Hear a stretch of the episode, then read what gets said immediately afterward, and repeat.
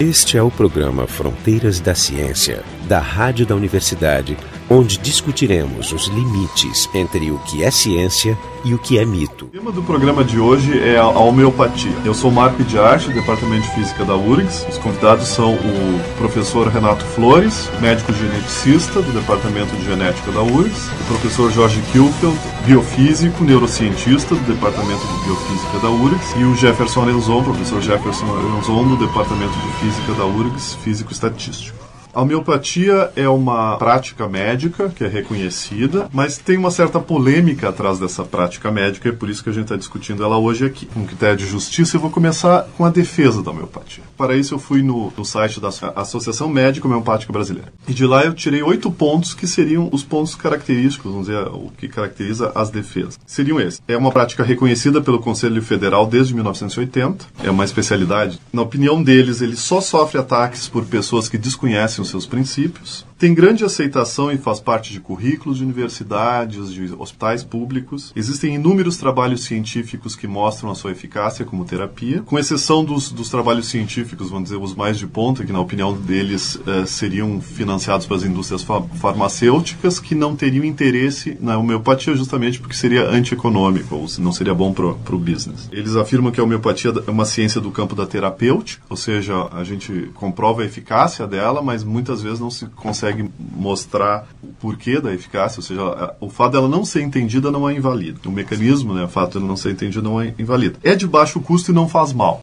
Na opinião deles, lado bom é que diz que a homeopatia é uma coisa que não pode ser usada em todos os casos e que deve ser feita, deve ser exercida por um médico. Isso então seria a defesa. Então eu vou começar com a questão de o que é homeopatia e como é que ela funciona. Esse primeiro bloco vai ser dedicado a isso. Renato. A ideia básica da homeopatia é diferente daquilo que eles chamam da alopatia, que é a medicina tradicional, e é uma ideia de que se um determinado fenômeno químico ou físico ou biológico produz um certo sintoma, ele, em certas situações, serve para tratar doenças que têm aquele sintoma. É uma ideia que não tem base empírica de maneira nenhuma. Além disso. O princípio da similaridade, né? Exatamente. E a outra ideia é de que quanto mais diluída uma substância é em água, ela é capaz de, por alguns passos mágicos, eu tenho certeza que o Jefferson pode detalhar melhor a questão da informação, ela se transforma em um medicamento poderoso. Então, se você dilui de 1 a 100, em torno de 30 ou até 100 vezes, você vai conseguir um medicamento Só para o ouvinte ter uma, uma ideia, o que, que é diluir? O que seria o procedimento? Eu pego uma miligrama de uma substância você diluo em 100 ml de água. Depois eu pego 1 ml desses e vou diluindo, diluindo 10, 20, 30 vezes. Raramente se usa menos do que 30 vezes, mas de modo geral os medicamentos são diluições entre 30 a 100 vezes. Até chamá-los de medicamento é um erro porque isso basicamente é água e não tem efeito nenhum. Só para deixar completo talvez, hum. o processo, o processo de diluição, o processo de preparação desse medicamento, além do, das etapas de diluição, envolve também um processo mecânico de agitação. Né? Entre cada diluição é feita essa, essa agitação, que segundo eles é o momento onde se transfere informação. A minha pergunta, então, todas, uh, todos os remédios homeopáticos eles são, eles têm essa característica. Eles são extremamente diluídos e, é dura, e tem um processo que é padrão, que é de diluição e de agitação. Isso, é sim, isso, isso, isso, isso basicamente claro. seria uma das definições. De, é, essa é a lei dos infinitesimais. A gente cortou ah, um pouco, Renato, só, vamos voltar. Só vamos esclarecer umas coisas assim. Entretanto, quando você chega na farmácia, existe uma série de remédios populares, de ervas, que se rotulam como homeopáticos. Mas não são. Mas não são. São fitoterápicos, e aí é uma outra discussão. Muitos fitoterápicos são, de fato, potentes agentes biológicos. Então, existe mas... o princípio ativo, não está diluído. Isso, e... exatamente. É outra coisa. É. Mas a homeopatia, esta, em que o sujeito se intitula sou médico homeopata, é baseada exclusivamente em diluições. Deixa eu falar qual é o nosso problema com a. É, pois é, então, qual é a polêmica? Qual é a polêmica? Eu vou, eu, vou, dar dois exemplos rápidos que eu uso no meu curso de. Na primeira aula do curso de termodinâmica, eu faço esses dois exemplos para as pessoas terem, os alunos terem noção da magnitude dos números que a gente está falando. Um é o seguinte: vocês pegam um copo e derramam no mar. No mar. No mar. Vão, vão até a praia, derramam e aí misturam. Misturam com a água de todos os mares do planeta. Misturam, misturam bem e depois vão lá, retiram um copo e bebem. Bom, a gente faz o cálculo rapidinho. Nesse copo vai ter da ordem de 20, 30 mil moléculas do copo original. Parece bastante, né? O, o ouvinte tem que, tem que lembrar que um mol era 10, são 10, 10 na 23. 10 a 23. É, a conta é feita é um número muito grande. Diluindo um mol na, na água do oceano. É. Bom, quando a gente faz uma diluição típica homeopática, é, tem essa notação 30x ou 30c, significa a quantidade que a gente começa, no, no primeiro passo é diluído 10 vezes, depois diluída 10 vezes, diluída cada vez. Então, a gente tem uh, ah, 10% do, da quantidade original. Então, no final, a gente tem uma diluição, se por exemplo, se for 30x, uma diluição 10 na 30. Se a gente começa com 10 na 23, a gente termina com um milionésimo de molécula. Né? Não existe um milionésimo. É, o eu que seria. Dizer... 10 a 23 tu tem uma molécula. Isso... Dali para baixo tu não tem não nada. Tem nada. É, isso seria dizer que, que soluto não existe mais. É, existe no sentido de que tu teria que tomar 10 milhões de frascos para ter chance de engolir uma molécula. Supondo que é. uma molécula tenha efeito. Mas é, existem diluições maiores ainda. Por exemplo, a diluição 100x significa, fazendo, voltando por exemplo do mar, significa pegar uma certa quantidade do soluto, pegar, colocar no universo, misturar, misturar o universo todo, ele, toda a massa do universo, hum. misturar bem e depois de toda essa massa, de todas as bilhões de galáxias e bilhões de estrelas em cada galáxia, pegar um copo e beber. A gente tem que levar em conta ainda que a classificação classificação das doenças na homeopatia é diferente. É, essa é outra parte é, importante. Que é muito Tem uma teoria própria. É, né? Exatamente. As doenças na homeopatia se dividem em três tipos. As psoras, as psicoses e a sífilis. As definições... Não é a nossa sífilis aquela. Não, não. Assim, isso é um vocabulário do século XVIII. É. Tá? Então, de 1700 e começo de 1800. E é um completo besteirol. Por favor, você, médico homeopata, que se sentiu ofendido com o meu discurso, sabe quais são as maneiras técnicas de recorrer. Represente contra mim no Conselho Regional de Medicina e vamos até pedir para a Câmara Técnica de Homeopatia do Conselho Regional de Medicina me processar por eu estar dizendo que essa classificação de doenças é completamente absurda e ultrapassada. Então, na homeopatia, as doenças são causadas causadas por miasma, que basicamente pode ser uma questão psicológica ou espiritual que está estragando o seu corpo físico. Assim, tem quatro tipos de remédios homeopáticos: os antimiasmáticos, os antipsóricos, os antipsicóticos e os antissifilíticos. Só para a gente ter uma ideia de o que, que é as definições, olhem uma definição que eu tirei de um texto recente de homeopatia. Psora é a moléstia sarnosa interna, com ou sem expressão custânea, que se constitui um obstáculo à cura e que evolui para formas cada vez mais graves, chegando à morte. Eu não entendi e eu sou médico. Eu imagino que será que o resto da clientela entende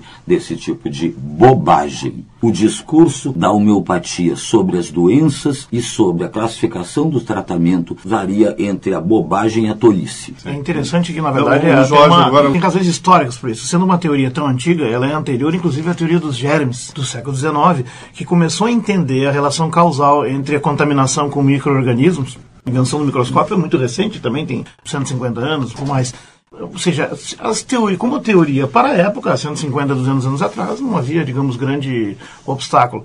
Acontece que muita coisa aconteceu desde então, e isso tudo é solenemente ignorado por, um, por, por uma concepção que basicamente é um tradicionalismo, né? é quase um, um, ritual, inclusive um ritual prático, porque esses mecanismos de preparação, essas agitações são, são rituais. Inclusive, na, na, na, página da Associação Médica Homeopática Brasileira está explicitamente escrito: nenhuma obra suplanta ou substitui a principal obra do criador da homeopatia. Ou seja, a literatura usada é um livro de 1796. Que é, que, que é, é uma espécie de Bíblia. Né? E que é considerado é. atual por Bom, eu, razões... Eu preciso talvez acrescentar que eu, eu não sou médico, mas eu sou Nem um eu. neurofarmacologista, trabalho com farmacologia comportamental digamos assim, para nós é extremamente complicado e, uh, manipular esses conceitos, porque eu trabalho exatamente com diluições, com diluições uh, factíveis e mensuráveis que contêm moléculas, porque na verdade está uh, demonstrado desde já bastante tempo, pelo menos mais de 100 anos, que a presença de substâncias materiais diluídas em determinadas concentrações no meio aquoso ou em outros solventes, os causadores, né,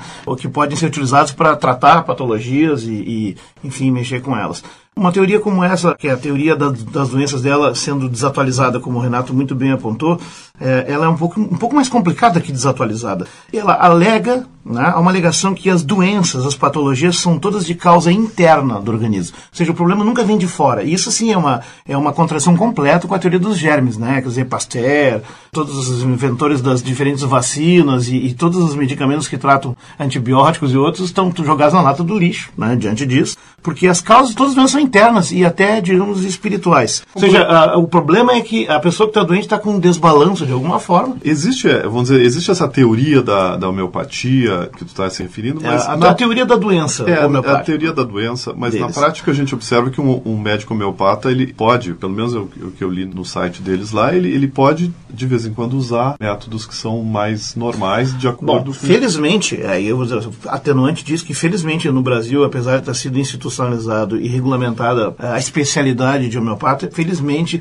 ela só pode ser exercida por médicos. E o médico, como tem uma formação mais completa, ele eventualmente pode usar o bom senso para quando tiver Sim, não, uma situação mais complicada, ele, opa, eu não vou usar as minhas aguinhas, ou no caso, as soluções uh, É sempre mágicas, água, é, é, sempre água. Bom, com essa concentração é água. Aliás, não, mas não tem, não, não tem, porque tem, não a, tem em, quando, em álcool. Tem álcool, álcool tem álcool e... tem, tem moléculas apolares que não dissolvem água, aí tu precisa usar. E tem os medicamentos em forma de pílula, então ah. se coloca basicamente açúcar. Açúcar ou amido. Na farmacologia eu, isso é conhecido quando uma substância sem princípio ativo produz um efeito fisiológico ou psicológico, tá? isso é chamado de efeito placebo, né?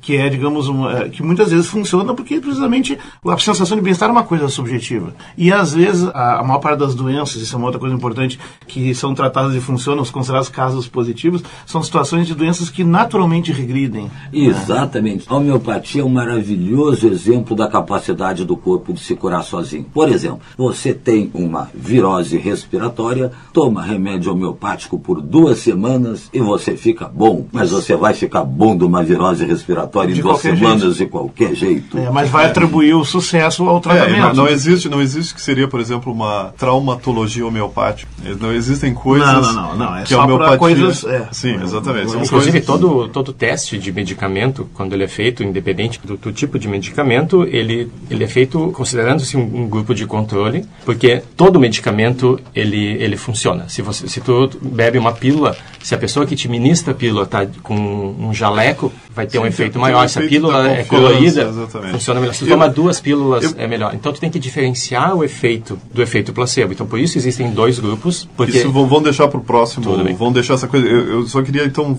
fazer um, um, um, certo resumo do que a gente tem discutido aqui. Eu acho que a, o que eu observo é que a, o maior questionamento que a gente faz é, é, é, sobre as explicações do uso. Né? A miopatia tem por detrás dela uma, uma teoria. Essa teoria está ancorada em pelo menos três princípios, que é o semelhante cura o semelhante. É o princípio da similitude. É. Né? O, o, segundo, que é a, a diluição. Que é a lei dos infinitesimais. É, que a diluição, ela aumenta, ela potencia o efeito. Isso vamos examinar um pouco melhor. É, isso que a gente vai ter que olhar, que a diluição potencia o efeito, é uma, vamos dizer, uma alegação que é, que é completamente contrária a todo o conhecimento científico que a gente uhum. tem de química, biologia e física. E, e tem a dinamização. E a teoria da dinamização, que é a, a coisa de sacudir também do ponto de vista, do ponto de vista, é, do ponto de vista de um físico, sacudir um material líquido não parece ser uma coisa que, que imprimiria nele alguma, alguma característica muito especial. Então também é questionado do ponto de vista do conhecimento atual. Então essa é a, é a questão, existem essa parte da teoria que, que parece não encaixar no, no, conhecimento nosso. Esse é o programa Fronteiras da Ciência, a gente está discutindo a homeopatia. Vamos passar para o próximo bloco agora, de alguma forma é a outra parte, que é aquela parte que, que eu mencionei ao início, é a alegação que a, que a homeopatia é uma, uma prática terapêutica, então a gente tem que medir ela, o seu valor, pelos resultados, não só pela teoria que está por trás. A gente podia dizer, não, a teoria,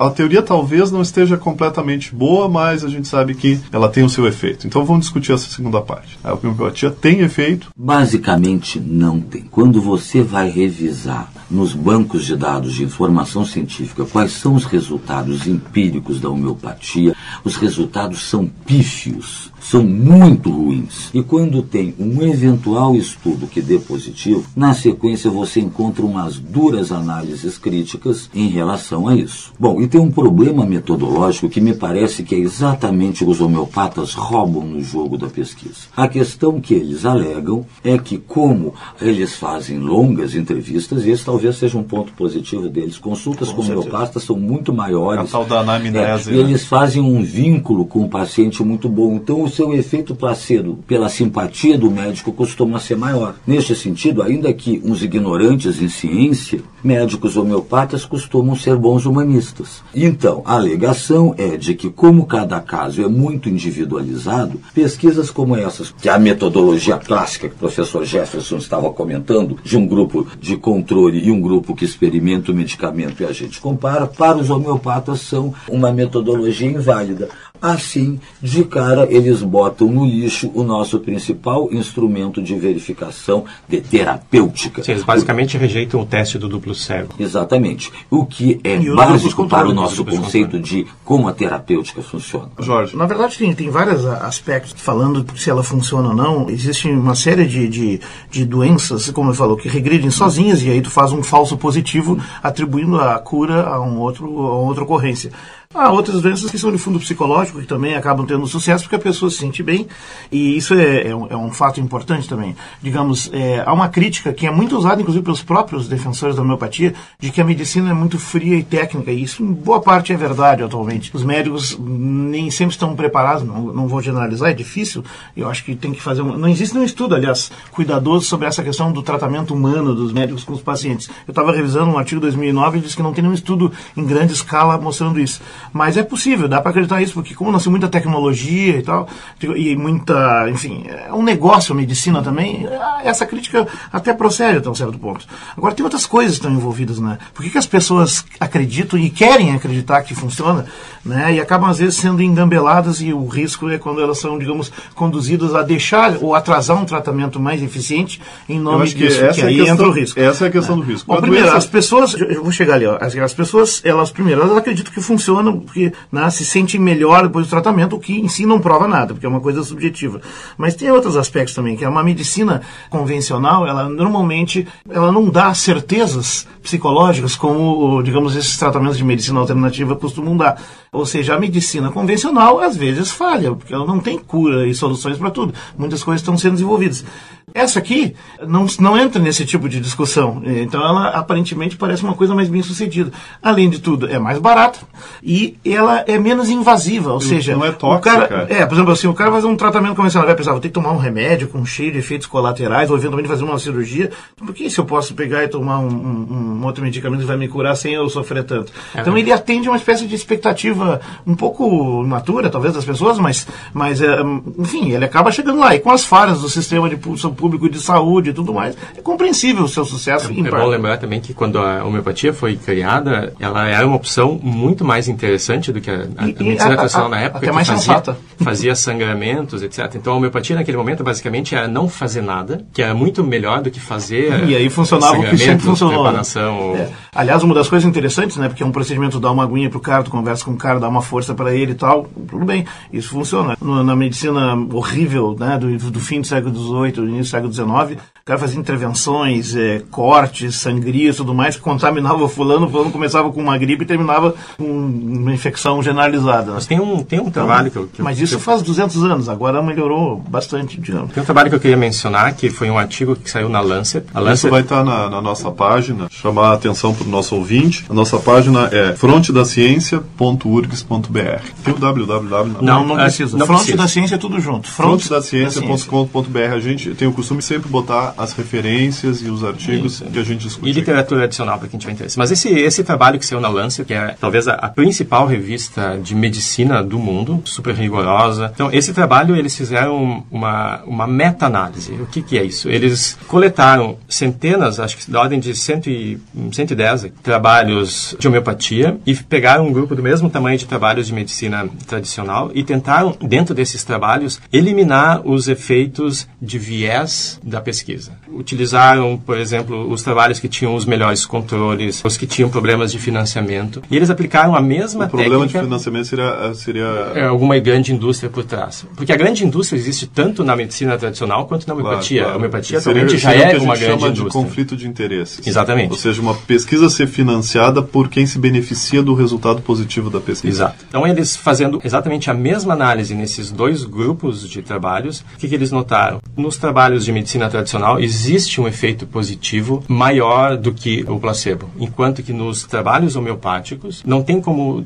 diferenciar a eficácia do, do medicamento com a eficácia do placebo. Ou seja, o resultado que- é compatível com o placebo. É é interessante Então, que provavelmente é que- placebo. O, É que tu placebo. quer dizer que mesmo na, na- na medicina tradicional, muitas vezes a gente fica em dúvida se o resultado é o resultado farmacológico ou é placebo. Eu, eu tenho essas experiências que, que a minha dor de cabeça termina quando eu tomo aspirina mesmo, É, mas que eu um- saiba que demora um certo tempo. Mas o placebo é bom, Tem um se o placebo problema. Melhora o efeito. Placebo é, é bom e melhora, nesse caso sim. O problema é que o placebo só funciona quando tu não diz que é placebo. Porque se tu bota a semente da dúvida, ele perde precisamente o mecanismo interno, psicológico, então, que faz o sucesso estaria, dele. A gente então, não estaria é, fazendo meio que um, um só mentindo para dar certo. A gente não estaria fazendo um desserviço, então, dizendo, dizendo que uma coisa que conforta tanto as pessoas não tem base científica? Na verdade, ele não tem base científica e em muitos casos não é perigoso e danoso. Ah, mas em alguns pode então, ser. Queria, entrar, Isso nos torna, deixa vou... com a obrigação moral de, de, de, fazer o alerta, né, de que tu deve sempre consultar um médico. Vou é, entrar um pouquinho de... então nessa questão. Quando a cientificidade. É, né? não, é, não, não questão, do, mas quando, quando a coisa fica ruim. Vamos pegar um caso, um caso, um caso concreto. Por exemplo, vacinação. Agora tem a vacinação em massa contra H1N1. Se sabe que existem médicos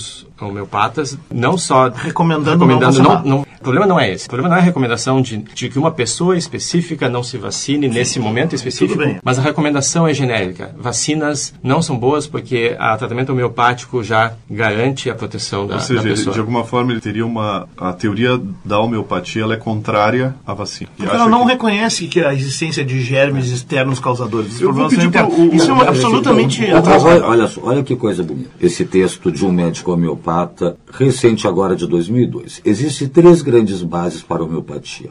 A doença imaterial na sua origem. Ela é um desequilíbrio energético do ser vivo. É o resultado de um estado negativo. O amor é a unidade de todas as coisas. O amor como fonte de coesão e magnetismo. A falta de conexão com a alma leva a um estado mental negativo que gera uma doença psíquica ou física é muito poético, mas não é ciência. É, isso não é, Bom, é uma linguagem que é, não é compatível com a Essa ciência. questão das vacinas é uma questão muito séria, porque existe uma legislação, existem leis, né, é uma lei de 1978, depois modificada em 95, de que há vacinas que são obrigatórias. Neste sentido, não vacinar crianças com as vacinas obrigatórias para crianças é crime. E fazer propaganda contra a vacinação de modo geral é passível de punição para o médico. Então, um médico homeopata que critica vacinas de modo geral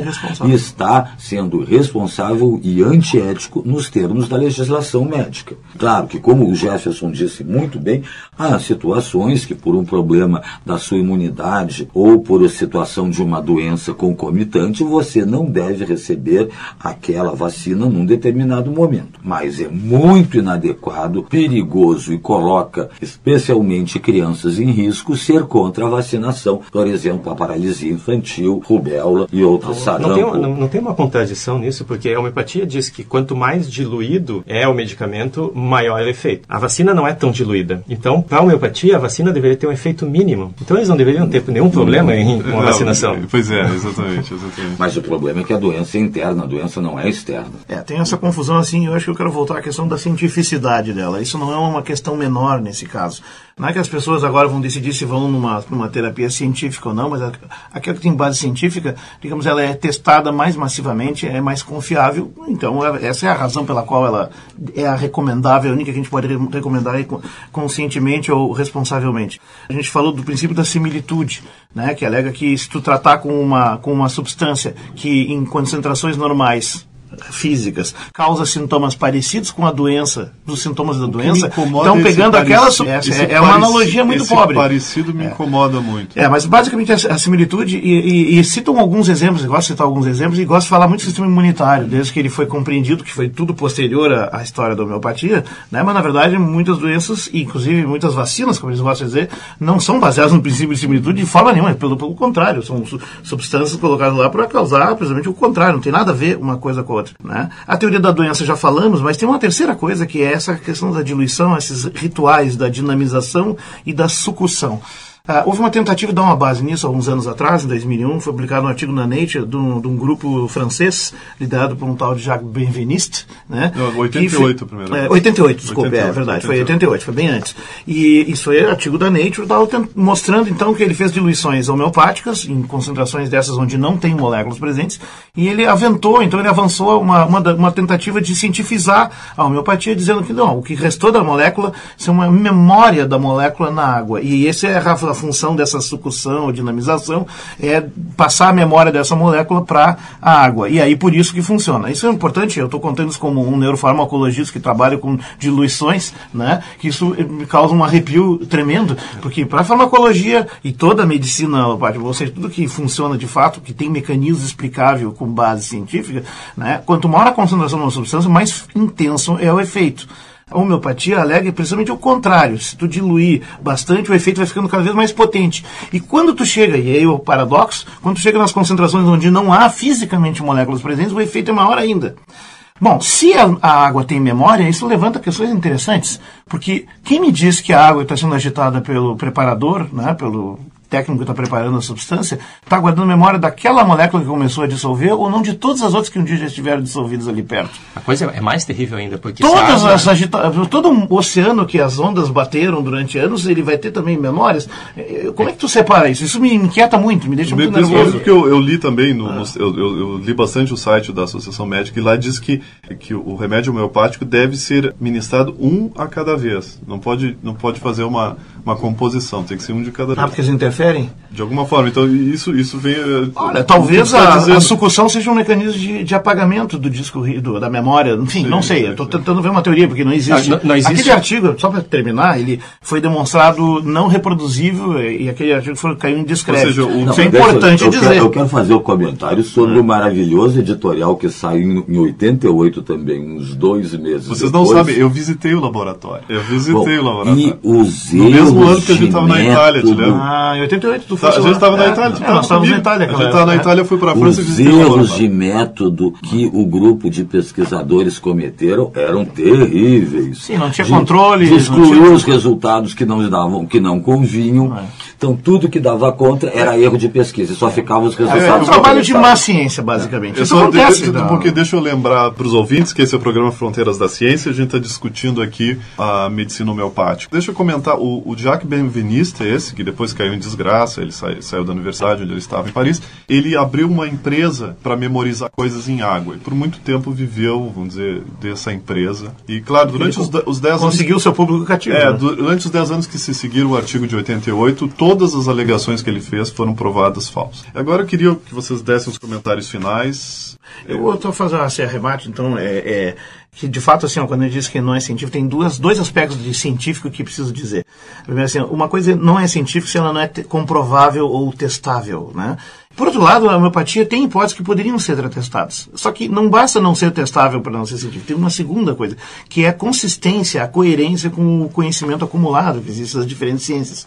Então, se uma coisa é não comprovável, ela não pode ser científica. Mas se ela é comprovável, mas ainda assim incompatível com o conhecimento, como teorias, essa, essa teoria das doenças que baseia que não existe nada externo, é tudo interno e espiritual, os germes não existem, é, são isso, problema. Isso já é incorreto. A, a, a, generalização de que tudo é tratado pelo similar e principalmente a possibilidade de, de numa solução de não tem matéria, presente, agentes possíveis, causadores de qualquer ação, ação a ver, ou seja, isso é completamente incompatível com o resto do conhecimento científico. Ou seja, não dá para dizer que é científico, então esse é o reino do pensamento mágico.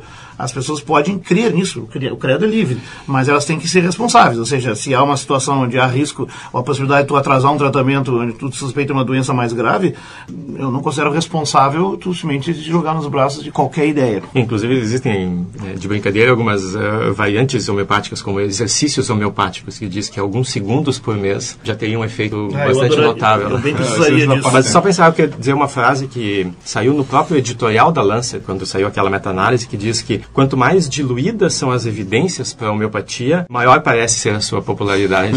Isso é irônico. Bom, então, para encerrar, eu quero me permitir ler um parágrafo de um artigo científico meu sobre este assunto. É uma afronta ao bom senso que a homeopatia figure entre as especialidades médico-científicas reconhecidas pelo Conselho Federal de Medicina, quando é, de fato, um conjunto fragmentado de crenças espirituais. Esse foi o programa Fronteiras da Ciência. Discutimos homeopatia. O nosso site é o Fronte da Ciência, F-R-O-N-T, frontedaciencia.urgs.br. Participaram desse programa o professor Renato Flores, do Departamento de Genética da URGS, o médico geneticista, o professor Jorge Kielfeld, do Departamento de Biofísica da URGS, o professor Jefferson Arenzon, do Departamento de Física da URGS, e eu, Marco de Arte, do Departamento de Física da URGS.